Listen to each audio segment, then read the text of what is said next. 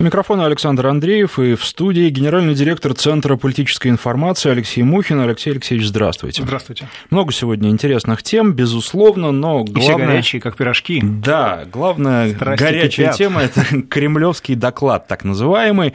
Его уже так окрестили журналисты. И, э, в общем, комментариев масса, комментарии разные, практически все пытаются трактовать э, этот доклад как некую свою победу. Кто-то говорит, что этот доклад ничего не несет, ничего не значит, кто-то говорит, что да, этот доклад, вот там оппозиция рада, потому что э, российские власти получили новый удар. Но вот э, э есть еще и... Э, да, ребят, вы, вы за кого? Просто да, связи возникает вопрос. Кстати, российская оппозиция очень активно, деятельно, за редким исключением, принимала участие в составлении этого доклада. Да-да-да, кстати... Заочно, либо очно, что называется, у кого есть контакты в Конгрессе. Даже, вот, честно говоря, в прессе появлялись просто, да. такие заголовки, что вот, смотрите, из нашего списка там есть люди. Да, но это знаете, для чего делается на самом деле? Я практически уверен, что подобного рода списки, если они направлялись э, для а, авторам, что называется, сводного э, текста, скорее всего, эти списки игнорировались. Но для того, чтобы создать потом группы поддержки для пиар-раскрутки этого доклада, им всем говорили, да-да-да, ваши кандидаты обязательно пройдут и так далее. Люди выдушевились, люди решили, что вот э, теперь их доносительство оформлено соответствующим образом, и они крайне горды тем, что фамилии, которые они упоминали в своих списочках, вошли в общий сводный список. Это такой способ э, э, дешевую рабочую силу, что называется, для дальнейшего пиара доклада э, смодерировать и мобилизовать. Так что поздравляю вас, ребята, вас очередной раз использовали. А, но вот еще я сегодня прочитал такое мнение, что не нужно торопиться с оценками этого доклада, и что нужно подождать, причем подождать ну, не один, два, три дня, а по крайней мере, пару месяцев для того, чтобы уже окончательно оценить э, то решение, которое принято Соединенными Штатами, потому что, как известно, большую часть этого решения мы пока не знаем, она засекречена. Ну, давайте так, а, общаясь, с, имея практику общения с должностными лицами в Вашингтоне, а, можно четко сказать, что если они говорят о какой секретной части, то не факт, что она какая-то содержательная, она имеется. Хотя представитель министра финансов, министр финансов, собственно, говорил о том, что э, не волнуйтесь, там 100 страниц обоснований, санкции обязательно будут, но это очень похоже на увещевания, которыми обычно занимаются представители Госдепа, когда говорят о доказательствах из соцсетей. Я э, честно скажу, вот опыт общения с американскими бумажками, он показывает, что у ребят реальная каша в голове. Они э, реально используют очень много информации из соцсетей, выдавая это за истину в последней инстанции. В результате громадное количество фактических ошибок, устаревших данных и так далее. Я не знаю, куда тратят деньги э, спецслужбы, если у них вот такого форма, э, такое, такая форма информационного аналитического обеспечения. Я э, не знаю, куда пошли эти 4 миллиона и полгода работы при составлении вот этого списка, но, простите, нормальный think tank, 100-страничный доклад делает за гораздо меньший срок и за гораздо меньшие деньги. Так что я подозреваю, что у ребят там с откатами замечательно все. Вы знаете, хотелось бы еще посмотреть на все это а, с немножко другой точки зрения. Для Соединенных Штатов этот доклад, что, что он стране это принес? Ко- это кость русофобам на самом деле, потому что э, Конгресс требовал крови, он ее получил. Вы заметили, наверное, что Дональд Трамп, э, его администрация довольно неохотно отнеслась, э, вернее так, с настороженностью отнеслась к перспективе быть ответственной за имплементацию этого так называемого доклада. То есть на, на самом деле их реально обязали составить такой документ, я так понимаю, что сделано это было немножко спустя рукава, а, что мы в ближайшее время увидим. Ну, уже, во всяком случае, в той части, которая опубликована, мы это увидели. Я увидел очень такую э, дешевую работу. Ну, взяли телефонный справочник правительства Российской Федерации, взяли телефонный справочник администрации президента, русскую часть Форбса, склеили, кого-то выкинули. Ну, там Кудрина же не, не вставишь, да, человек, который очень много общается. Чубайса не вставишь, это старая э, любовь между США и Чубайсом. Поэтому выкинули вот этих э, так, отъявленных либералов. Вот, ну, э, не будем копаться в их темном прошлом в этой связи. Я шучу, конечно, я иронизирую. Вот. И оставили всех остальных. Чем им помешала Анна Кузнецова? детский омбудсмен. Чем, вот э, вы в подводке давали мнение Бориса Титова, он растерян, реально растерян. За что?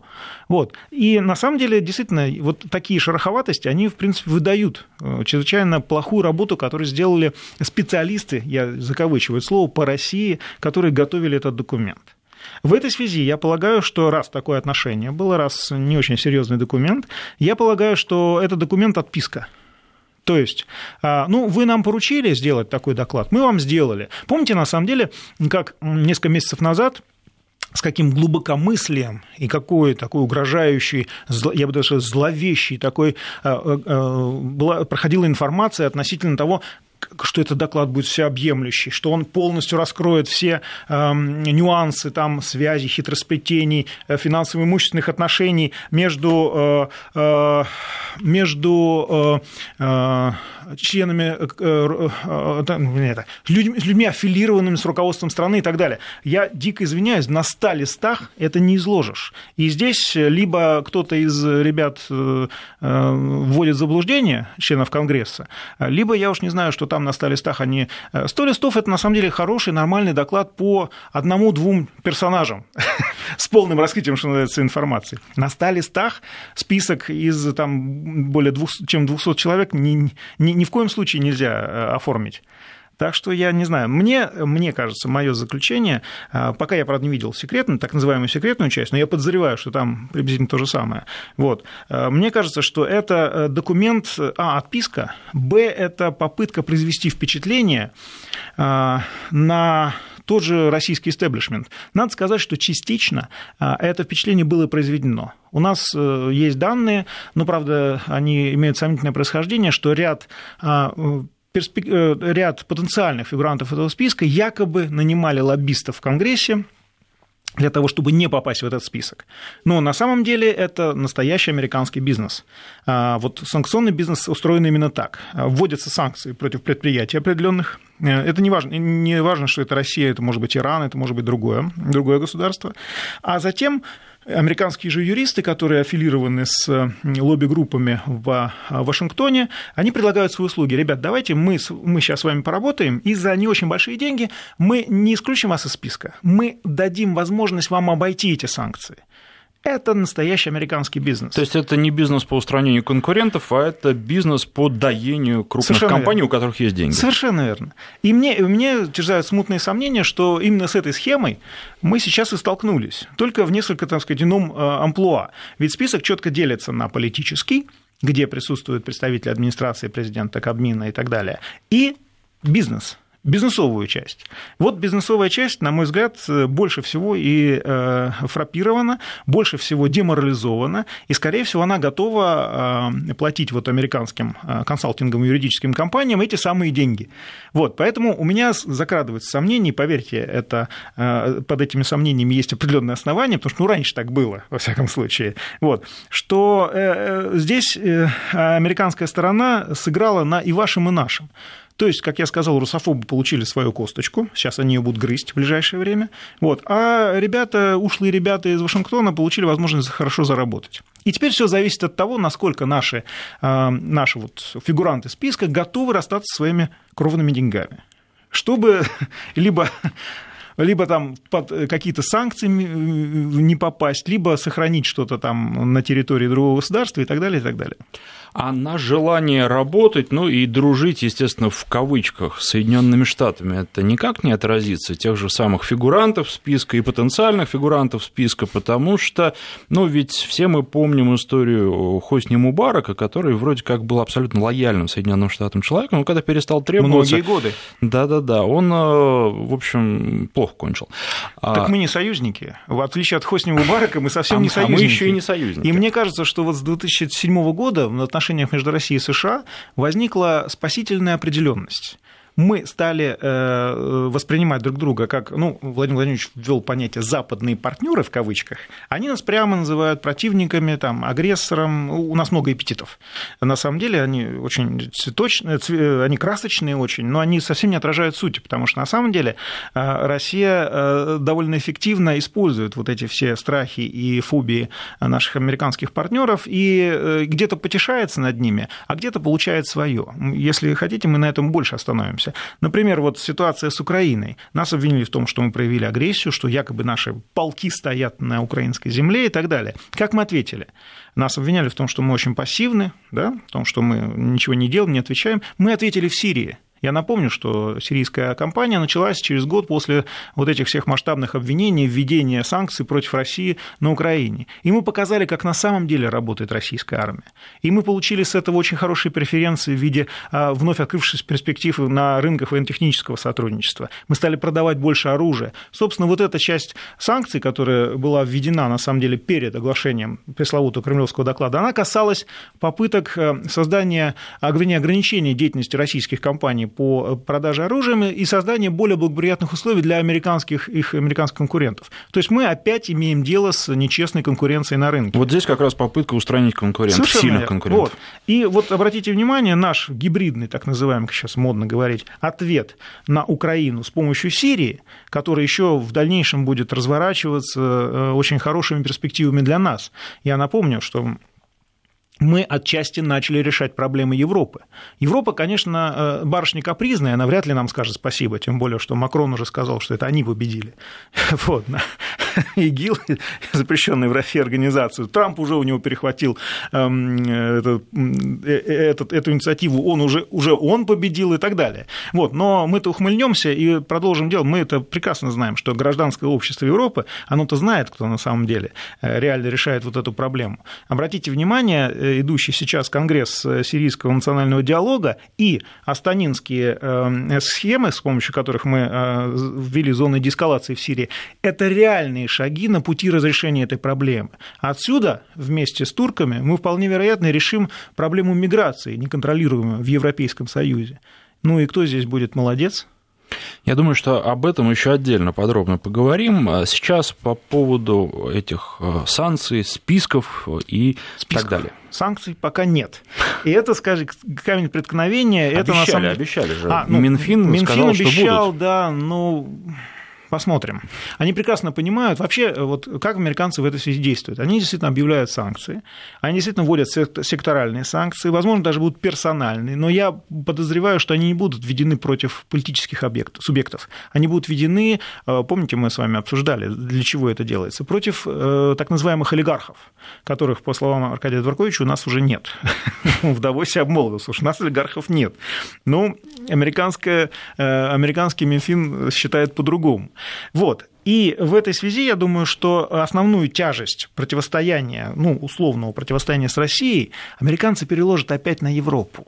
Потому что в марте предстоит э, дублирующий, да, пакет. Вот об этом я и Совершенно. думал, когда говорил о санкциях. Ведь европейцы сейчас очень внимательно следят, причем даже уже не молча следят за тем, что происходит, и явно выражают свое недовольство. Обратите внимание, да, что мы именно ответили на антироссийские санкции Европе.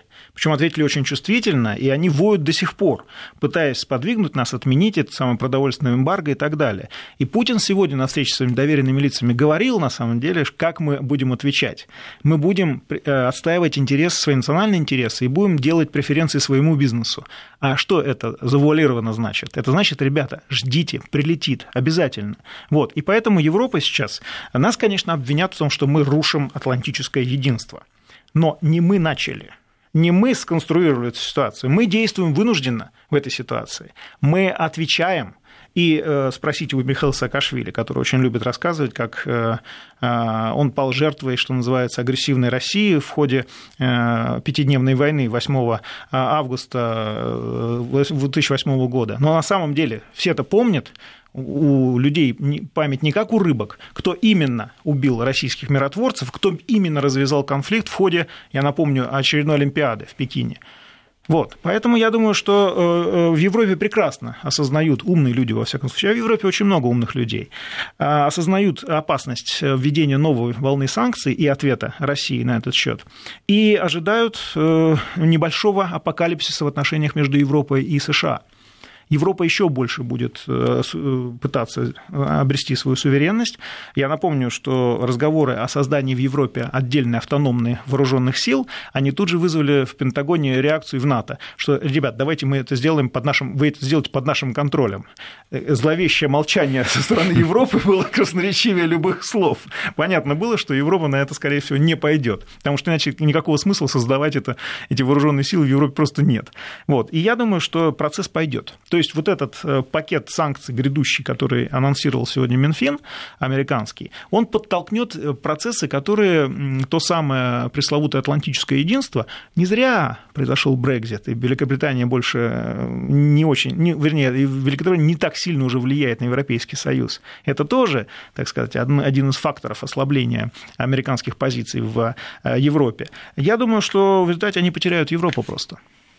Не сразу, конечно, но в течение времени. То есть это, в общем, в некотором смысле нам тоже на руку, эти идущие процессы мы просто можем пока наблюдать, а дальше э, смотреть, Открою как мал... хорошо все получается. Открою маленький секрет. Все, что делают американцы с 2011 года, я не зря туда-то сказал, а я потом объясню почему, все нам на руку. И нас часто обвиняют в том, что мы пассивны, в том, что мы никак не реагируем. Ну, как не реагируем? Я только что описал вот схему с Украиной и Сирией, да?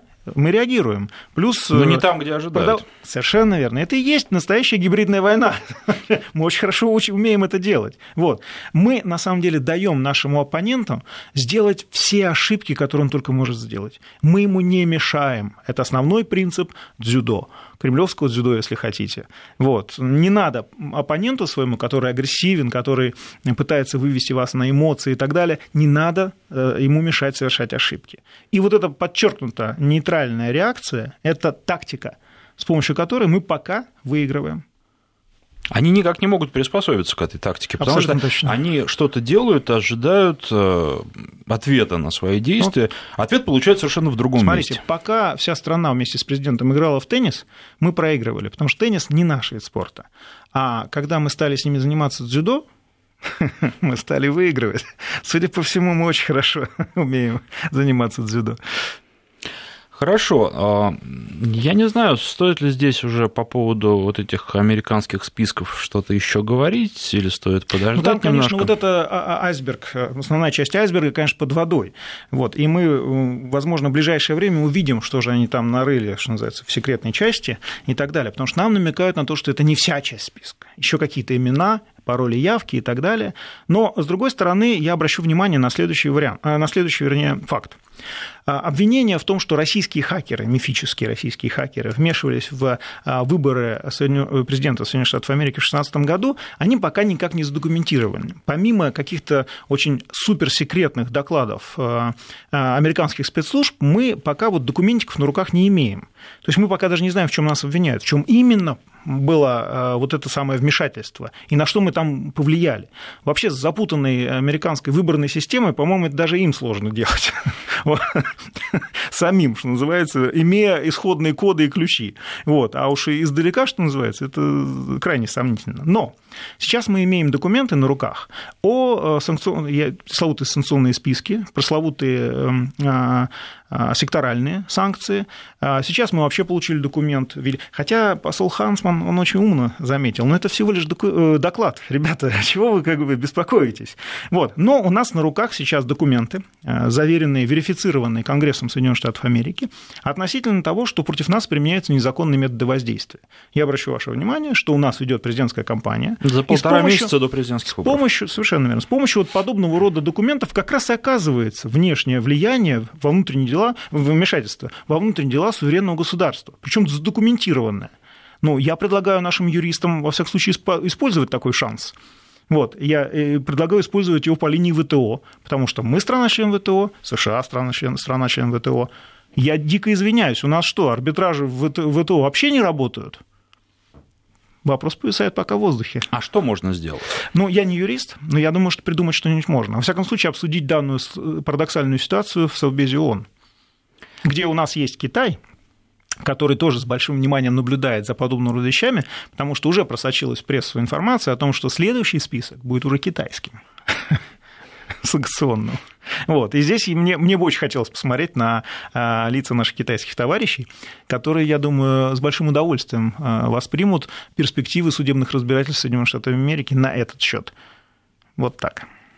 Ну, это любопытно. Китайцы обычно не выдают особо эмоции, но здесь, наверное...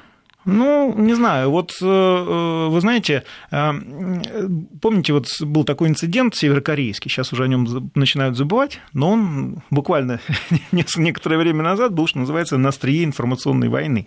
Так вот, там были тоже санкции, и под санкции попали по-моему, две там китайских компании, которые, собственно, поставляли, работали с северокорейскими, не, не успели ребята свернуться, что называется, и попали под санкции. Так вот, эм, посол э, Китая, Китая в США он э, в ноте своей так сформулировал, э, уберите, пожалуйста, эти китайские компании, потому что вы, наверное, ошиблись, ребята, что вы их туда включили. На самом деле для китайцев это очень серьезный э, уровень эмоций, это очень серьезное обвинение, фактически угроза. Я, честно говоря, не, не отследил, убрали ли они, но судя по тому, что скандал дальше не развивался, вполне вероятно, что и убрали. Поэтому я думаю, что Китай очень чувствительно отреагирует на подобного рода нападки в свой адрес. Что касается Кореи, конечно, очень интересно, насколько много было шума и насколько быстро все затихло Мы и обо всем что забыли. это имитационный кризис был. Это был имитационный кризис. Новый всплеск в ближайшее время стоит Обязательно ожидать? будет потому что э, тренировки на кошках никто не отменял. А для Дональда Трампа Афганистан и Северная Корея – это кошки, где он тренируется просто. Он показывает э, там мощь американского оружия, матерь бомб всех сбрасывает и так далее. Они, кстати, новую какую-то матерь бомб придумали, еще одну супермощную. Вот они ее собираются сбросить на Северную Корею. Шарман, по-моему. Ну, по-моему, я не знаю уже, ну, что еще нужно сделать, ребята, в мировом сообществе, чтобы вы уже поверили, кто на самом деле агрессор. ну, что еще сделать?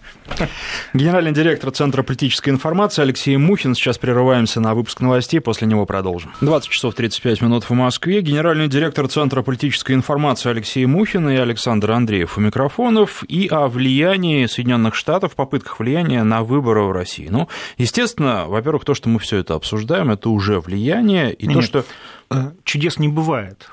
Здесь достаточно оставить в хронологическом порядке события, и все становится совершенно очевидным.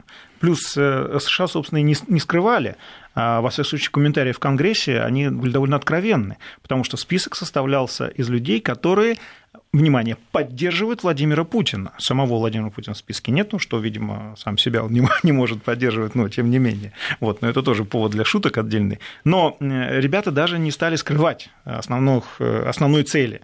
Вот. А я боюсь, что речь идет действительно, вот, как я сказал, о задокументированной попытке влияния на дела суверенного государства, на внутренние дела. Следующий этап, я так понимаю, это будет э, попытка провокации, провокационного такого доклада по Боингу. Я уверен, что этот э, козырь из рукава появится уже в феврале. Вот и посмотрим. То есть ждать что нам здесь осталось совсем немного. Совсем немножко, да. А, Кандидат в президенты России Ксения Собчак сказала, что теперь обязательно надо съездить в Соединенные Штаты до выборов для того, чтобы им объяснить, как здесь все на самом деле, потому что они на самом деле не понимают, что в России происходит. И Такой она сказала, что предлог, список... Знаете, она на самом деле повторила практически вот ваши слова по поводу того, что взяли телефонную книгу и из нее все переписали. Потому что всех подряд, она говорит, несмотря на то, что вот тут есть и хорошие люди в этом списке, ну, а вы взяли всех туда. В свое оправдание скажу, что я уже дней пять об этом говорю, да. Она сегодня так. А, вот э, переходя к выборам, поездка Собчак э, в Соединенные Штаты, насколько это продуманный шаг, и позволит ли ей это набрать голоса?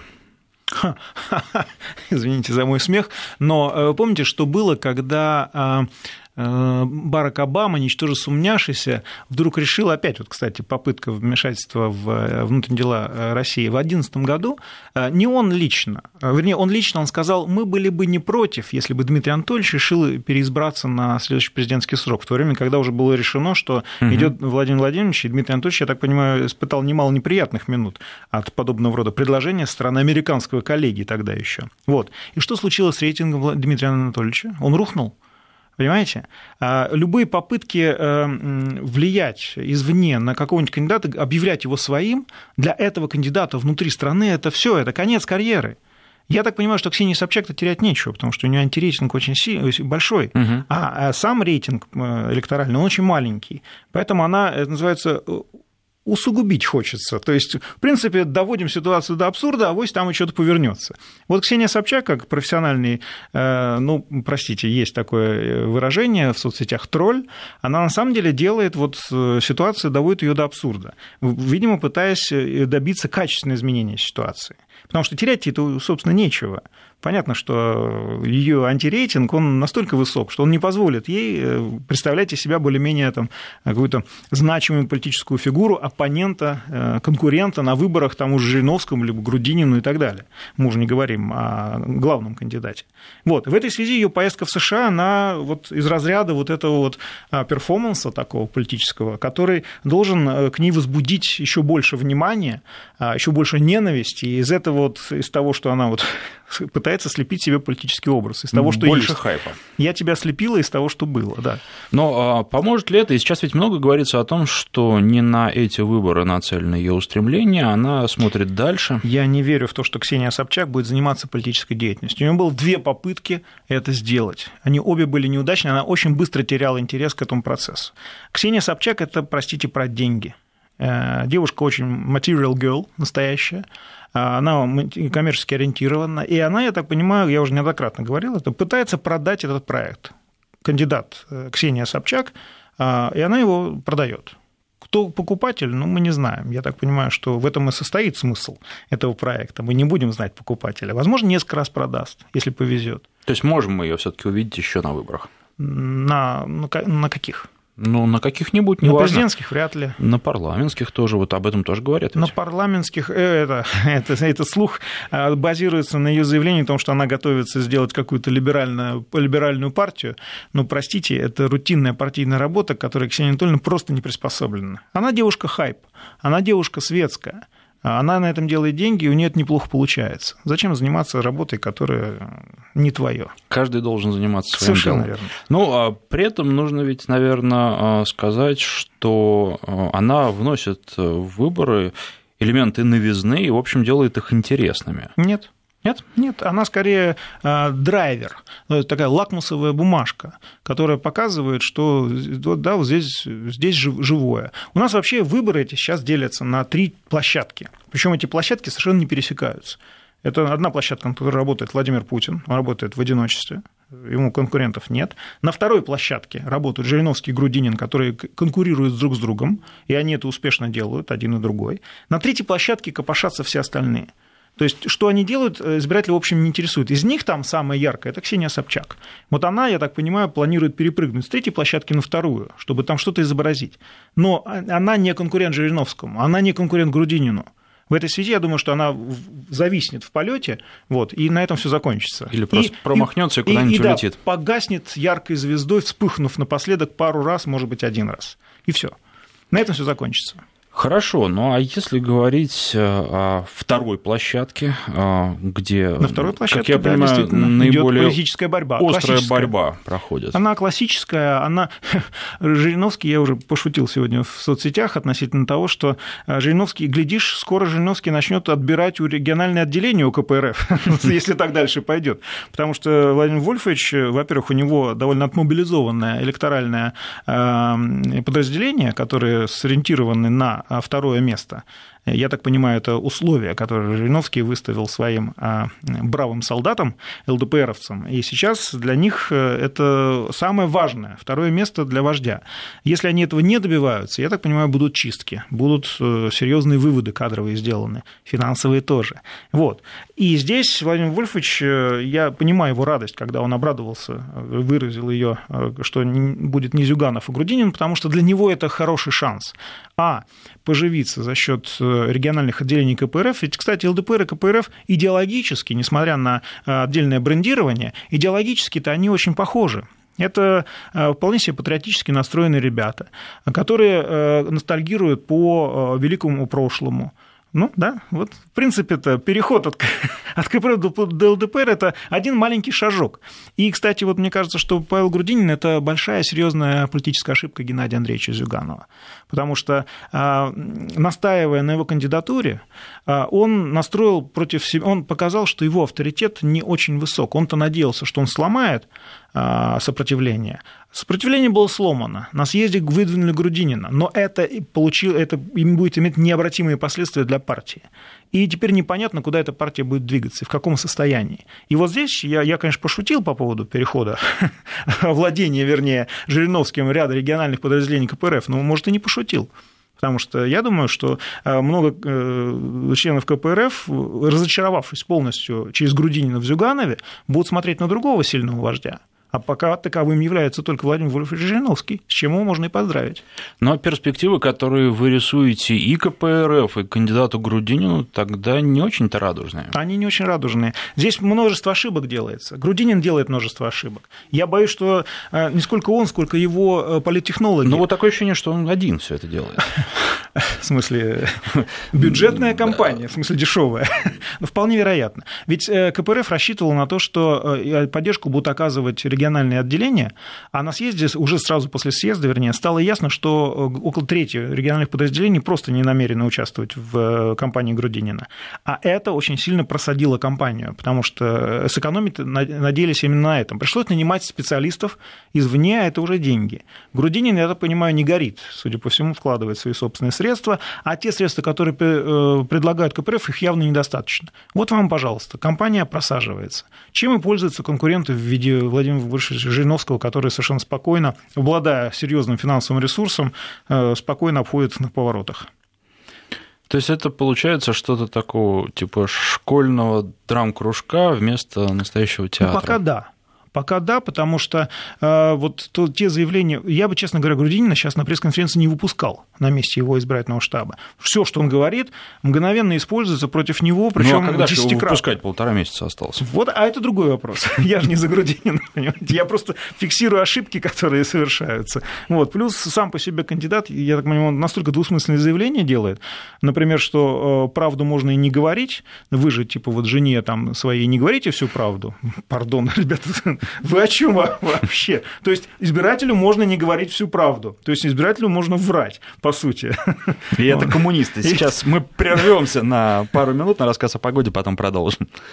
Напоминаю, в студии генеральный директор Центра политической информации Алексей Мухин. И чтобы завершить тему выборов, вы согласитесь с тем, что эти выборы, наверное, в существенно большей степени а, показывают, как трудно быть, а, смотря на представителей второй и третьей площадок, как трудно быть даже не президентом, а кандидатом в президенты, и как только вот человек попадает. Потому что мы привыкли все таки к Геннадию Андреевичу, а, мы его хорошо знаем, да, и к Жириновскому мы привыкли. И Жириновский Жириновский привык к Зюганову. Как только мы видим какие-то новые лица, а, и журналисты начинают копать, смотреть, а что это за люди, да, и эти люди начинают говорить, ну, их вроде не было видно и слышно, а тут вот э, лучше бы молчал вроде так, иногда. Я так понимаю, что Грудинин э, подозревал, на что шел, когда давал согласие Зюганову выставлять свою кандидатуру через КПРФ.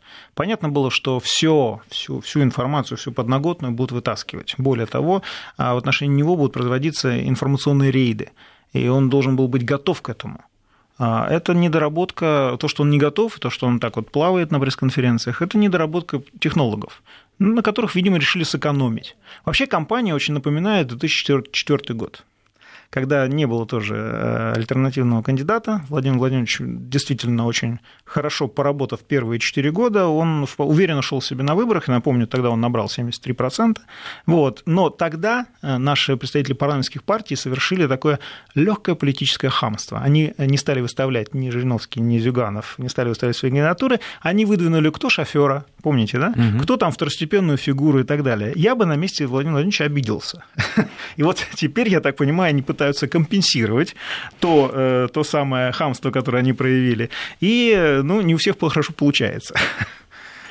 А давайте теперь э, к теме уже заявленной э, в ходе сегодняшнего эфира, к урегулированию в Сирии, Сочинский э, конгресс. И то, наверное, самое интересное и самое важное, как в дальнейшем будут развиваться события в Сирии, каков ваш прогноз? Потому что, уже... наверное, говорить о том, что все закончено, еще рано. Нет, многое сказано. Конгресс уже по поводу Конгресса. Конгресс – это действительно первый шаг в отношении Э, становления новой политической системы. То есть, на самом деле, недоброжелатели Башара Асада, они своего-то добились. Они, а, развязали гражданскую войну, мы все помним, кто это сделал. Вот, они поддерживали всяческие э, группировки, которые в дальнейшем влились в ИГИЛ, запрещенную в России организацию, которую, я напомню, э, именно асадовские силы и российские ВКС сломали хребет, и с этим, с этим фактом ничего не поделаешь. Вот. И я напомню, что именно Россия стала площадкой, где э, смогли встречаться и договариваться очень разноплановые политические силы. В Женеве, в женевском формате, это было невозможно. То есть люди просто вставали и уходили, что называется, кричали друг на друга и вели себя неконструктивно. А, в э, астанинском формате, в сочинском формате ситуация принципиально иная, потому что э, России доверяют мы провели, в том числе силами военных, громадную работу по выстраиванию этих самых отношений. То есть мы не просто пригласили людей, мы с ними сначала поговорили, мы с ними сначала заключили соглашение, мы заручились их согласием, что они готовы к переговорам, и только после этого организовали Сочинский конгресс. В этой связи я думаю, что это не, естественно, первый, но не единственный, это будет постоянно действующим органом, пока новая система в Сирии не будет выстроена от и до. А, в перерывах будет конституционное совещание работать, судя по всему. Вот. И на, мне кажется, что если наши так называемые западные партнеры не очень сильно откровенно будут мешать, то процесс пойдет очень быстро. Если будут мешать, пойдет медленнее, с противоречиями и так далее. Но привлечение на эту площадку представителей ООН и не противопоставление этой площадки Женевскому формату, а, а представлению в качестве стимулирующей, поддерживающей, а, поддерживающего плацдарма, это, безусловно, конструктивная мера. Помимо этого, обратите внимание, что привлечены практически все страны-интересанты не только Иран, Турция, Россия, что называется, ну, естественно, сама Сирия, но и страны Саудовской Аравии, Египет, страны, которые окружают Сирию. То есть, в принципе, мы сейчас имеем полный консенсус консенсус между э, странами, которые э, выразили свое желание найти решение из этой весьма сложной ситуации. Как будет развиваться дальше события, покажет ближайшее время. Но что-то мне подсказывает, что именно сила российского оружия сподвигнет стороны, так или иначе, к диалогу и выстраиванию новой Сирии. Э, будет ли это единое государство? Пока резолюция Совбеза ООН 2254 это подразумевает. То есть пока у нас других исходных нет. Желание США там, нарезать лоскутами Сирию и ввести оккупационные зоны, как это было в Германии, пока не приветствуется, потому что все понимают издержки подобного рода э, а, ситуации. Понятно, что никогда Сирия не станет единым государством в этом случае.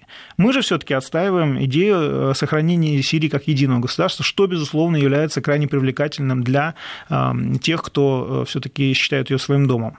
А именно на них Россия обращает внимание, говоря, что настаивая на том, что именно сирийский народ должен сам конструировать свое будущее.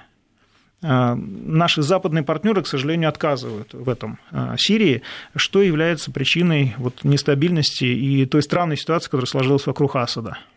Соединенные Штаты Саудовская Аравия могут серьезно помешать э, какие-то. Могут попытаться помешать, они уже пытаются мешать. Другое дело, что Саудовская Аравия поступает очень умно, она начала дружить с Россией вдруг, она начала пытаться инвестировать в нас, ну, безуспешно, потому что у нас нет э, э, халяльного, э, у нас нет исламского банкинга, то есть мы не можем приним, они не могут нам, нам инвестировать пока. Вот. Но есть другие обходные пути, и им пользуются, это просто более долгий путь. А есть вполне себе страны, которые совершенно не заинтересованы в этом, это наши любимые британцы и американцы, которые, ничтоже сумняшися, э, на вопрос, ребята, вы, вернее, на утверждение совершенно законно и правомерно, что, ребята, вы здесь находитесь незаконно, они говорят, а нас пригласили – представители оппозиции. Я бы хотел посмотреть, как э, представители нашей оппозиции, я, кстати, вполне допускаю, что в своих фантазиях это вполне возможно, они это делают, пригласили на территорию России, да, для того, чтобы создать какую-то деоккупационную зону просто. Но абсурдная ситуация, понимаете, но она в Сирии существует, эта абсурдная ситуация. Вот. Э, то, что мне кажется, что вот зона в мозге у американцев, которая отвечает за э, вот, международное право, она как каким-то образом отмерла просто. Она находится в какой-то нерабочем состоянии. То есть ну, вот настолько извращенная логика и настолько серьезное попрание международного права происходит, что вот такие аргументы тоже звучат. И с этим приходится жить, работать. Турция сложный игрок, сложный партнер. Чего можно ожидать от э, этой страны? Пока Турция видит ситуативно э, выгоды э, от дружбы с Россией в регионе, она неплохой партнер неплохой партнер. Но мы должны понимать прекрасно, что у Турции своя игра, у Турции в глазах, что называется, блистательная порта, восстановление Османской империи, и с этим тоже придется работать, с учетом этого. Другое дело, что ресурсов Эрдогана не так много для, создания, для воссоздания этого исторической, этой исторической реконструкции. Вот. Плюс он перессорился со своими партнерами, с Европой, с Меркель, с Трампом э, и, и так далее. Э, уж не говоря про Израиль и все остальные страны. Вот это может быть сдерживает. Это, кстати, является причиной того, что турки так, так к нам потеплели, что у них друзей-то не, не осталось в регионе просто. Не только в регионе, даже в Дальнем Забугорье. Вот, поэтому они ситуативно сейчас наши партнеры, но этим надо пользоваться. Мы тоже, ребят, прагматичные теперь, мы прекрасно используем э, представившиеся возможности. Ну что же, к сожалению, наше время подошло к концу. Я напоминаю, что в студии был генеральный директор Центра политической информации Алексей Мухин. Спасибо. Спасибо вам.